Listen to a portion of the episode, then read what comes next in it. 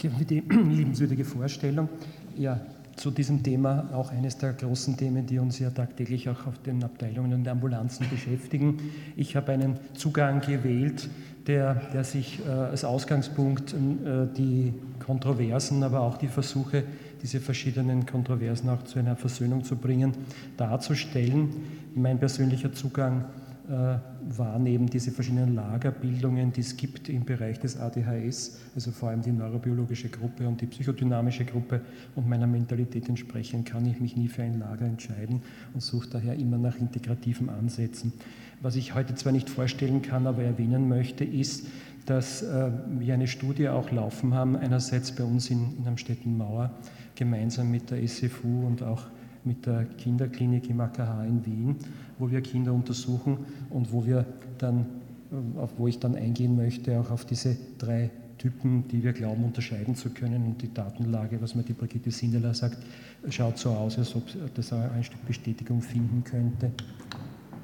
Ja, jetzt nur ein paar Bilder einfach so äh, als Impression von der Abteilung und von meinem Team, damit Sie so auch ein bisschen das mitnehmen können.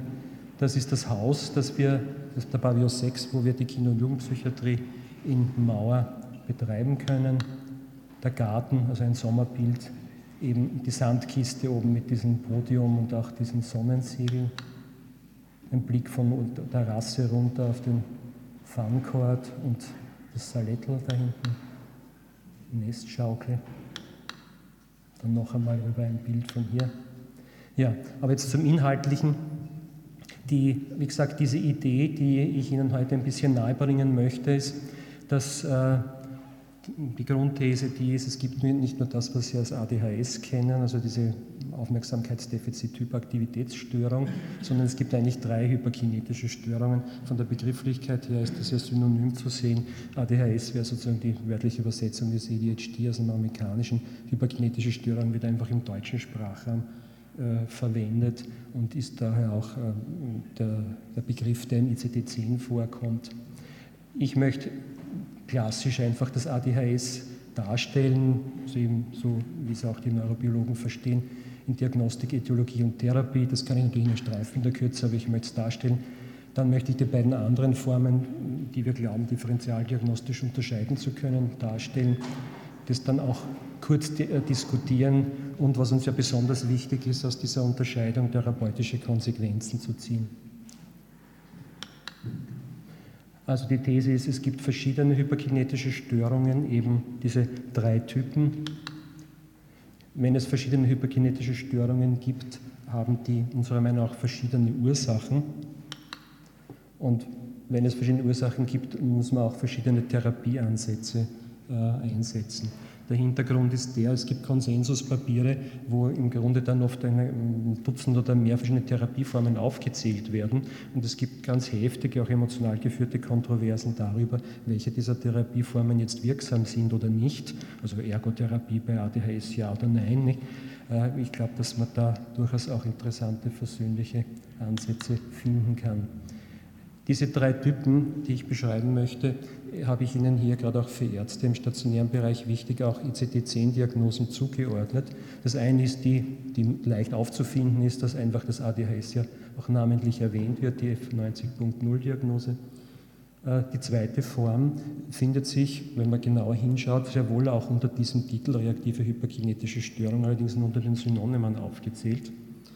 Äh, unter dem gleichen Titel kann man es auch bei Steinhausen zum Beispiel im Standardwerk der Kinderpsychiatrie finden, aber nur in einem kleinen Absatz. Ist meines Erachtens aber in Wirklichkeit die größte Gruppe von hyperkinetischen Kindern, mit denen wir im klinischen Alltag konfrontiert werden. Und die dritte Gruppe wäre dann wieder eine biologische Form, die ich jetzt einmal so für mich äh, benannt habe, das, das sind die Kinder mit Teilleistungsschwächen, nicht zu verwechseln mit Teilleistungsstörungen, also mit Teilleistungsschwächen, diesem minimalen zerebralen Dysfunktionssyndrom, ein Begriff, der sicher auch umstritten ist, aber den ich bis jetzt für unverzichtbar gefunden habe im Alltag. Gehen wir klassisch ins ADHS hinein, also die Darstellung des ADHS, des äh, gängigen. Es gibt drei Kernsymptome, die Zumindest beim ICD-10 müssen alle drei Kernsymptome vorhanden sein, damit die Diagnose gestellt werden kann. Im DSM-4 ist das ein bisschen anders gelagert. Ich habe Ihnen nur in mein Beispiel jetzt einmal dazu geschrieben, eines, das sich leicht abfragen lässt, also wenn man mit Eltern oder äh, auch mit, mit Lehrern zu tun hat. Äh, ich habe das Wort Konzentration unter Anführungszeichen gesetzt, weil die Aufmerksamkeit in Wirklichkeit in verschiedene Teilfunktionen äh, unterschieden werden kann, die man auch testmäßig untersuchen, belegen und, und auch, auch äh, bewerten kann. Konzentration wäre eigentlich nur die Daueraufmerksamkeit. Es ist aber ein, ein, ein, Wort, ein Begriff, das sich beim Fragen in der Exploration mit den Eltern am besten einsetzen lässt. Äh, andere Teile, die zur Aufmerksamkeit sehr wohl auch noch dazugehören, sind die Ablenkbarkeit, was Regel auch gut abfragbar ist, aber auch zum Beispiel die, die geteilte Aufmerksamkeit. Das ist, glaube ich, schon weniger bekannt, dass das auch eine, es kehren noch einige andere auch dazu, die man in bestimmten Tests auch gut unterscheiden kann. Hyperaktivität, die ja auch namensgebend war ursprünglich, das heißt dieser Bewegungsdrang, der diesen Kindern eigen ist, also vor allem den Buben unter den äh, ADHS-Kindern. Es ist allerdings so, dass das zwar namensgebend war, aber gleichzeitig auch irreführend ist. Ich glaube, dass der Name ADHS besser ist, weil wir inzwischen ja sehen, dass viele dieser Kinder eigentlich diese motorischen Symptome gar nicht oder gar nicht so, so prägnant ausgeprägt haben. Und was eigentlich meiner Meinung nach der Kern der Sache ist, das Aufmerksamkeitsdefizit. Das finden wir auch bei den Mädchen inzwischen sehr viel häufiger, auch oft aus dem, im Verwandtenkreis von ADHS-Buben und die dann selten motorisch so, so imponieren. Und der dritte, das dritte Kernsymptom, die Impulsivität, also unüberlegtes Handeln, beziehungsweise meistens fällt es in der Schule dann auf, diese Kinder, die dann aufspringen oder einfach rausplatzen, noch bevor die Lehrerin die Frage zu Ende gestellt hat. Das wäre die Definition des ADHS. Äh, das heißt, diese hyperkinetische Störung das ist ja auch ein, ein, ein, gewisses Problem. Diese drei Symptome sind relativ unspezifisch. Wir gehen dann nachher noch darauf ein. Das heißt, wir haben das Problem, dass diese drei Symptome auch im Zusammenhang mit anderen Störungen sehr wohl auftreten und daher von daher schon differenzialgnostisch unterschieden werden müssen. Eine Möglichkeit zur Differenzierung besteht schon darin, äh, dass einerseits wieder, die haben wir diese drei Kernsymptome Unaufmerksamkeit, Überaktivität und Impulsivität. Die müssen aber dem Entwicklungsstand nicht entsprechend ausgeprägt sein. Das heißt, ein Unterschied in der Impulsivität eines Vierjährigen oder eines Neunjährigen. Das heißt, der Entwicklungsstand ist sehr wohl auch noch äh, ein, ein Thema. Es geht auch um das Ausmaß äh, dieser Störung, weil Zappeligkeit wird von vielen oft der Erwachsene als störend empfunden, aber es geht ja nicht darum, was der Erwachsene als störend empfindet, sondern ob das Kind beeinträchtigt ist. Also das, darum geht es eigentlich, um die Funktionseinschränkung. Ein wichtiger Begriff, die situationsübergreifende äh, Ausgeprägtheit der Thematik. Also das darf nicht nur zum Beispiel in der Schule sein, sondern muss auch in anderen Lebensbereichen wie Familie oder beim Spiel mit den Freunden sein. Äh, ein anderes Kriterium wäre noch das Alter. Einerseits wird verlangt, dass die, die, die Probleme schon natürlich von Anbeginn, von Geburt an bestehen. Äh, andererseits ist vom ICD-10 her die Diagnose vor dem sechsten Lebensjahr nicht sicher zu stellen. Die Kinder werden uns auch eher nicht vorgestellt, außer extreme Formen, meistens erst mit Schuleintritt, wo das dann äh, sehr auffällig wird.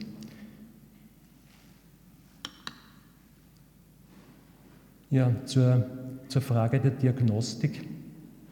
Äh, Hauptmittel ist natürlich die Exploration. Je nach Alter abhängig äh, wird die Exploration natürlich mit den Eltern durchgeführt, mit Kind natürlich auch, mit dem Jugendlichen sowieso. Aber je jünger die Kinder sind, desto wichtiger ist natürlich die Exploration äh, der Eltern äh, und von denen Abfragen dieser Symptome, Abfragen dieser Kriterien, die vorhin in der Definition aufgezählt sind. Ein Kriterium wäre zum Beispiel auch, dass hier unten steht, die Fremd- oder Selbstbestimmtheit der Aktivitäten, weil das auch noch ein Kriterium ist, ob es dem Kind Spaß macht oder nicht. Also Kinder, die hingebungsvoll spielen können, würde man ja unter Umständen, dass diese Diagnose dann in Frage stellen, zumindest die, die neurobiologische Form des ADHS. Unterstützen lassen kann man sich dann auch durch Befragungen von Lehrern, das ist auch ein wichtiger Aspekt. Und die reine Exploration kann man noch ergänzen, auch durch Fragebögen. Also es gibt Fragebögen, Checklisten für Eltern, aber auch für Lehrer. Also so, dass man gewisse Screening-Verfahren hat. Also wir haben für die Studie auch ein Verfahren, das Seconners Scale zum Beispiel verwendet. Ähm, ergänzen muss man die Exploration oder auch wenn man Checklisten verwendet durch weitere Verfahren. einerseits psychologische. Wichtig ist, es gibt keinen spezifischen ADHS-Test. Also das heißt, es ist nicht möglich zuzuweisen und dann durch einen einfachen Test zu bestätigen, Kind hat ADHS. Das ist ein ganz wichtiger Punkt. Also die Ausschlussdiagnostik spielt beim ADHS eine überproportionale Rolle. Was manchmal bei uns auch ein bisschen umstritten ist, wichtig ist schon eine orientierte, orientierende Intelligenztestung. Ein klinischer Diagnostiker kann natürlich die, äh, die schwachen Begabungen sich auch klinisch erkennen. Was man aber klinisch nicht ohne weiteres erkennt, sind die Hochbegabungen, die sehr wohl auch ein Problem machen können, weil manche dann ähnliche Verhaltensweisen entwickeln, wie wir es vom ADHS her kennen. Der Ausschluss von Teilleistungsschwächen und anderen Leistungsproblemen ist natürlich wichtig. Ich habe Ihnen hier dann zwei Tests, die sehr ausführlich sind, die die, die eigentlichen Aufmerksamkeitsfunktionen untersuchen, den KITAB und den TAP hier erwähnt, die in diese verschiedenen neuropsychologischen Formen unterscheiden können. Bei Vorschulkindern gibt es keinen Intelligenztest in dem Sinn, da muss man Entwicklungstests machen. Es ist auch schon schwieriger, auch von der psychologischen Seite. Der ärztliche Teil wäre dann im untersten Abschnitt das heißt, wir machen auch in jedem Fall, wenn wir untersuchen auf ADHS, ein EEG äh, und auch eine Laboruntersuchung, wo vor allem die Schilddrüse wichtig ist, weil ja die Schilddrüsenüberfunktion ebenfalls ähnliche Symptome machen kann. Äh, EEG-Ableitung ist deshalb wichtig, weil die erhöhte zerebrale Erregungsbereitschaft die Kinder erfahrungsgemäß auch impulsiver macht und ebenfalls ADHS-ähnliche Symptome. Also so einen Buben habe ich derzeit auf der Station, der was ja auch der Ausgangspunkt zu meiner Überlegungen war, auf die gängigen Stimulantien, aber auch auf das Atomoxetin eigentlich anfängt agitiert und unruhig zu werden. Und der aber ein ziemlich pathologisches EEG mit, auch mit Generalisierungstendenzen hat. Äh, und wo wir glauben, dass wir das entsprechend durch Antikonvulsiva stabilisieren müssen, obwohl der keine neurologische Erkrankung hat.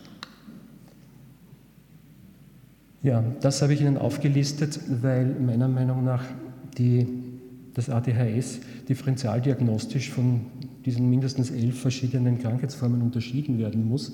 Das heißt, im Prinzip können diese Symptome auch bei all diesen Störungen vorkommen.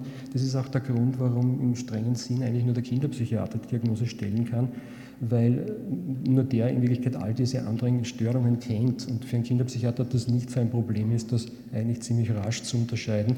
Sonst kann es sehr leicht auch zu Verkennungen kommen, dass da andere Typen Störung des Sozialverhaltens. Wichtig ist hier auch, dass äh, das unbehandelte ADHS in zwei Drittel der Fälle äh, eine Störung des Sozialverhaltens auch als Komorbidität entwickelt. Gleichzeitig ist es so, dass Kinder, die solche Verhaltensstörungen haben, durchaus auch so anmuten wie ADHS-Kinder. Also ein Teil davon hat tatsächlich ein ADHS, die größere Gruppe hat es aber nicht. Das heißt, die Diagnose ist dann bei dieser Störung schwer bis gar nicht sicherzustellen, kann nur Exuvantibus eigentlich durchgeführt werden. Intelligenzminderung ist ein Problem, wenn man es dann auch nicht sicherstellen kann. Tiefgreifende Entwicklungsstörung, Borderline. Ich will Ihnen nicht alle da im Detail aufziehen. Die manische Episode, also das ADHS zum Beispiel, schaut durchaus ein, so, so, so hypomanischen Zustandsbildern nicht unähnlich. Also die Differentialdiagnose der affektiven Störung hat sehr wohl auch eine gewisse Bedeutung, ist aber selten äh, in der Kindheit, während das ADHS zu den häufigen Formen gehört. Wichtig, denke ich, ist auch Medikamenteneffekte, dass Antihistaminika auch unruhig machen können. Das heißt, hier braucht es schon einen Arzt, der auch beurteilen muss, ob diese Kinder nicht aus anderen Gründen unruhig sind. Organische Primärstörungen, Epilepsie oder äh, ebenso äh, Hyperthyreose, die habe ich eigentlich vorhin eh schon erwähnt. Wichtig ist dann die letzte Gruppe, das ist ein bisschen auch so eine Überlappung zum Thema vorher, nicht, dass die, natürlich diese deprivierten und traumatisierten Kinder sich ebenfalls sehr hyperkinetisch verhalten können. Das muss einerseits unterschieden werden, andererseits ist die Frage, ob, ob es nicht eben, was wir glauben, eben auch diesen reaktiven Typus von hyperkinetischer Störung gibt. Das wäre jetzt so die äh, vom DSM-4 und ICD-10, diese äh, diagnostischen Schemata mit den Nummern.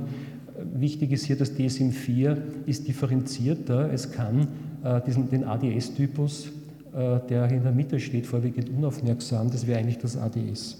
Das DSM-4 kann das unterscheiden. Sie können das auch getrennt äh, diagnostizieren. CDC-10 kann das eigentlich nicht, hat dafür aber die Komorbidität in einer eigenen Nummer drin, also die hypergenetischen Störungen mit Störung des Sozialverhaltens. zur Prävalenz.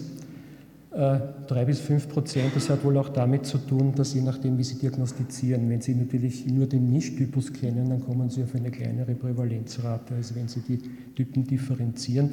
Ich habe Ihnen so ein bisschen, äh, das, damit sekiere ich ein bisschen immer unsere Lehrer, wenn man Lehrer befragt, wie viele Kinder hyperaktiv sind, dann kommt man nicht auf drei bis fünf, sondern auf 17,5 Prozent.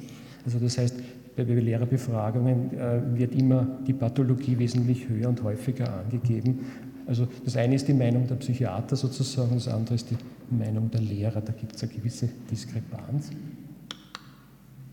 Die Frage der Äthiologie des ADHS wäre, habe ich Ihnen hier die am besten belegte Hypothese mit den Dopaminrezeptoren. Das heißt, die These lautet, es ist eine Unterempfindlichkeit auf den Neurotransmitter Dopamin, verursacht dadurch, dass die Rezeptor, Rezeptoren postsynaptisch äh, eben weniger sensitiv sind Gleichzeitig gibt es auch eine erhöhte Rückresorption auf der präsynaptischen Seite, was insgesamt dann zu einer reduzierten Dopaminkonzentration im synaptischen Spalt äh, bewirkt.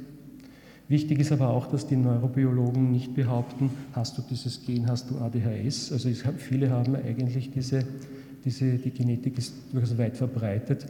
Die Hauptthese ist, es müssen noch andere Zusatzfaktoren dazukommen. Ich habe nur eine erwähnt, das mütterliche Rauchen in der Schwangerschaft. Das ist ja jetzt überhaupt ein großes Thema.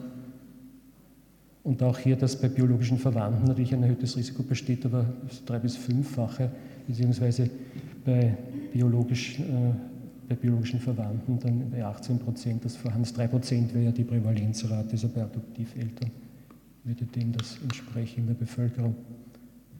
Äh, therapeutisch beim ADHS jetzt die, äh, ein multimodaler Therapieansatz, das ist das Gegebene. Äh, wichtig die Psychoedukation, also die gesagte Aufklärung der Eltern, des Kindes, des Jugendlichen, aber auch der Lehrer. Worin besteht das? Was muss man machen? Ähm, das Kind im Abschieben von Reizen oder in der Schule weiter vorn hinsetzen. Die, die Frage der Medikation, auf die ich dann noch eingehe. Und unten habe ich jetzt diese Fragezeichen Ergotherapie, Psychotherapie, andere Therapieformen. Die werden wir dann bei diesen Differenzierungen dann weiter noch verfolgen. Die, welche Funktion hat das Dopamin hier ein bisschen aufgelistet? Es hat natürlich mit dieser Unterdrückung von Ablenkbarkeit zu tun, hat auf die Wachheit und auf die Handlungsplanung, Aufrechterhalten von zielführendem Denken und repräsentativem Arbeitsgedächtnis. Ich habe das, das Dopamin erwähnt, man ist aber der Meinung, Noradrenalin spielt hier auch eine Rolle, ein zweiter Neurotransmitter.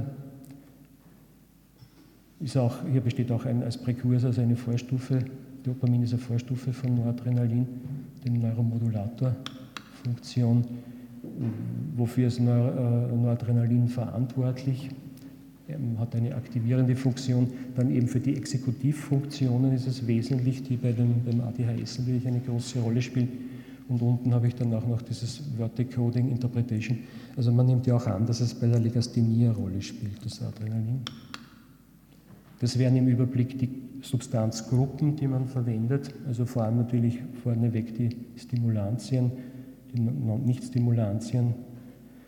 Ich habe einfach alle aufgelistet, nicht weil ich der Meinung bin, dass die alle jetzt wirksam sind, aber die werden alle verwendet, vor allem in den USA. Die Kinderärzte verschreiben sehr viele Serotonin-Reuptake-Hämmer äh, bei, bei ADHS-Kindern. Mood Stabilizer, das wäre dann eher so diese Richtung auch der, eigentlich der Mittel gegen Epileptik, Epilepsie die meines Erachtens bei einem bestimmten Typus wirksam sind, Neuroleptika, wo ich nicht wirklich ausmachen kann, wo da die Wirkung sein soll. In Österreich zugelassen, also der Generic Name wäre Methylphenidat, wird in der, in der Handelsbezeichnung Ritalin oder Ritalin LA jetzt auch oder Concerta. Der Unterschied ist eigentlich nur die, die Verfügbarkeit, also das beide, die beiden letzteren sind Retartpräparate. Der Amphetaminsaft wird vor allem bei kleinen Kindern eingesetzt. Ich benutze ihn kaum. Äh, das Methylphenidat ist ein, ein, ein äh, Dopamin-Reuptake-Hämmer, das heißt, über die Blockierung der Wiederaufnahmefunktion wird das Dopamin im Spalt vermehrt. Amphetamin wirkt anders, das setzt das Dopamin frei. Dadurch ist der, äh, der Mechanismus meines Erachtens sehr viel gröber und auch von den Nebenwirkungen her riskanter. Die Amerikaner verwenden sie viel. Ich habe einen amerikanischen 16-Jährigen, der da auf dieser Theologischen Hochschule in Garmisch war, dann psychotisch bekommen. Da wurde seit seiner Volksschulzeit mit, mit Adderall behandelt. Das ist eine Dreierkombination von Amphetaminsalzen. der war so manisch-psychotisch drauf. Das ist wirklich die schönste Jugendpsychose, die ich in meiner ganzen Laufbahn gesehen habe. Äh, Atomoxetin, das wäre der zweite Stoff, und das Stratera, ein Nichtstimulant. Ja, wenn wir bei der Differenzierung weitergehen wollen, jetzt die zweite, äh, zweite Gruppe, die reaktiven hyperkinetischen Störungen. Hier ist die Idee, das kann ich nur streifen, weil das auszuführen zu lange dauern würde. Ich, ich sage nur diese prägnanten Geschichten. Die Idee dahinter ist, es ist eine äh, hyperkinetische als Beziehungsstörung. Es geht um Affekte und zwar nicht um irgendwelche, sondern um die Affekte Unsicherheit, Hilflosigkeit, Ohnmacht, allerdings bei den Eltern, nicht beim Kind, sondern bei den Eltern, dass die mit, dieser, mit diesen Affekten nicht gut zurechtkommen können und daher dem Kind auch eine spezifische Beziehung anbieten und das Kind daher auch ungenügend containen können. Also ein Begriff auch aus der Psychotherapie. Äh, mangelnde Struktur und Haltgebung, was leichter zu verstehen ist, auch Rituale, alles was Geborgenheit und Sicherheit gibt. Das dritte wäre sozusagen eher ein sozialer, gesellschaftlicher Faktor, dass es vielleicht doch auch solche Faktoren gibt, Stichwort beschleunigte Gesellschaft, Reizüberflutung. Das geht von der These aus, dass affektive Erfahrungen mit Bezugspersonen einen Einfluss auf die psychische Entwicklung haben und dass unzureichende frühe Beziehungserfahrungen in Deprivation zu psychischen Strukturdefiziten führen. Und das, das finde ich ist ein wichtiger Gedankengang jetzt im, im letzten, dass die unzureichende Erfahrung von Affektregulierung zu Schwierigkeiten führt, sich äußeren Objekten zuzuwenden. Also das ist dann eben dieses das ständig Wechseln auch im Spiel und, und, und äh, Veränderungen. Dieses Containing führt eben dann zu diesen strukturbildenden Erfahrungen. Da ist dann eine Erklärung, was unter Containing verstanden werden kann.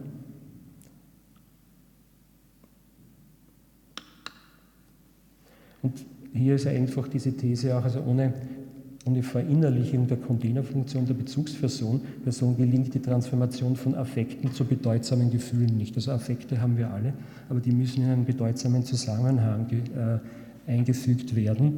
Und das läuft eben über diese Containing-Funktion, die normalerweise zwischen Mutter und Kind, Eltern und Kind auch schon sehr früh passiert. Wenn das fehlt, äh, dann haben wir keine sinnliche, also gibt es ohne affektiven Zugang und sinnliche Erfahrung, gibt es eben keine Aufmerksamkeit dann auch den Objekten zugewendet. Das wären noch so mögliche soziale, gesellschaftliche Risikofaktoren.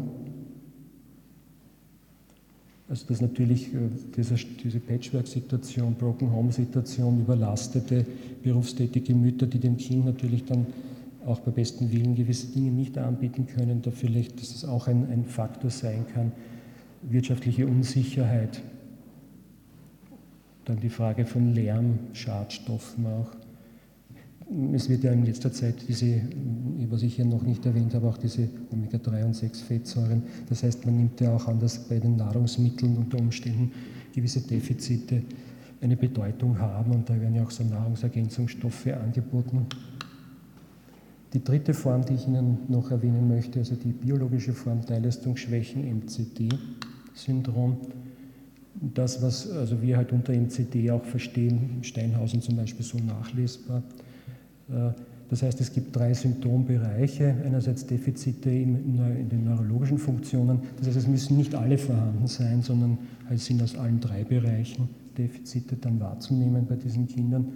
Koordinationsschwächen, Haltung, Tonusschwächen, Dyskinesin, dann aus dem neuropsychologischen Bereich. Wobei wichtig ist, das muss nicht mit, äh, mit Hyperaktivität einhergehen, es kann auch mit dem Gegenteil einhergehen. Das MCD ist nicht identisch mit einem hyperaktiven Verhalten. Das kann auch sehr wohl mit einem hypokinetischen Verhalten einhergehen.